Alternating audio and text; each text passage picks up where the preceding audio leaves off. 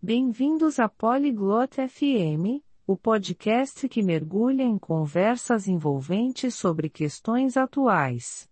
Hoje, estamos abordando o intrigante tópico da ética nos jogos, e especificamente a controvérsia em torno das caixas de recompensa. Elas são uma diversão inofensiva ou uma forma de jogo de azar?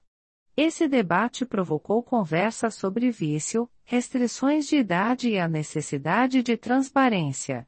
Acompanhe a Cheryl e o Reis enquanto eles exploram as nuances dessa questão e consideram o equilíbrio entre diversão e responsabilidade ética no mundo dos jogos. Fiquem ligados para uma discussão instigante. Você já ouviu falar da polêmica das caixas de recompensa nos jogos eletrônicos, Reis? Hast du von der Kontroverse um Lootboxen in Videospielen gehört, Hayes? Sim, ouvi. É um assunto bem atual.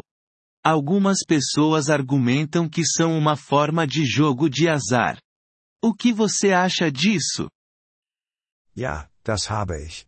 Es ist ein ziemlich heikles Thema. Einige Leute behaupten, sie seien eine Form des Glücksspiels. Was denkst du darüber? Pois é, entendo o motivo de dizerem isso. Os jogadores muitas vezes gastam dinheiro real sem saber o que vão receber em troca. Nun, ich kann verstehen, warum sie das sagen. Spieler geben oft echtes Geld aus, ohne zu wissen, was sie dafür bekommen. Verdade. Essa aleatoriedade é parecida com a do jogo de azar. Mas será que é sempre prejudicial ou pode ser apenas um elemento divertido do jogo? Stimmt, die Zufälligkeit ähnelt dem Glücksspiel. Aber ist es immer schädlich oder kann es einfach ein lustiges Element des Spielens sein? Uma linha tênue. Para alguns, é diversão sem problemas. Para outros, pode levar ao vício. Preocupo-me especialmente com os jogadores mais jovens. Das ist eine Gratwanderung. Für einige ist es harmloser Spaß, für andere könnte es zur Sucht führen. Besonders bedenklich sind junge Spieler. Concordo, Shério. O impacto nos jogadores mais jovens é preocupante.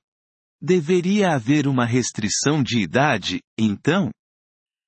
Da stimme ich dir zu, Cheryl. Die Auswirkungen auf jüngere Spieler sind besorgniserregend. Sollte es dann eine Altersbeschränkung geben? Possivelmente. Mas fazer valer restrições de idade online é complicado. Quais outras soluções poderiam existir? Möglicherweise. Aber Altersbeschränkungen online durchzusetzen, ist kompliziert. Welche anderen Lösungen könnte es geben? A transparência pode ser a chave. Os desenvolvedores de jogos poderiam divulgar as chances de receber cada item. Transparenz könnte der Schlüssel sein. Spieleentwickler könnten die Gewinnchancen für jedes Item offenlegen. Essa é uma boa ideia. Conhecer as probabilidades pode desencorajar alguns de gastar excessivamente. Das ist eine gute Idee. Wenn man die Chancen kennt, könnte das einige davon abhalten, übermäßig viel auszugeben. E quanto ao papel dos pais? Eles deveriam monitorar mais de perto os hábitos de jogo dos filhos? Und was ist mit der Rolle der Eltern? Sollten sie die Spielgewohnheiten ihrer Kinder genauer überwachen? Definitivamente. Os pais devem estar cientes dos jogos que seus filhos jogam e dos riscos potenciais envolvidos. Auf jeden Fall. Eltern sollten sich bewusst sein, welche Spiele ihre Kinder spielen und welche potenziellen Risiken damit verbunden sind. Mas também existe o argumento de que as caixas de recompensa são essenciais para manter alguns jogos gratuitos. Aber es gibt auch das Argument, dass Lootboxen essentiell sind, um einige Spiele kostenlos spielbar zu halten.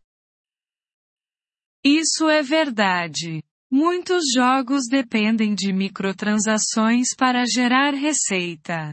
Sem elas, a paisagem dos jogos poderia mudar drasticamente. Das stimmt. Viele Spiele sind auf Mikrotransaktionen für ihre Einnahmen angewiesen. Ohne sie könnte sich die Spielelandschaft drastisch verändern.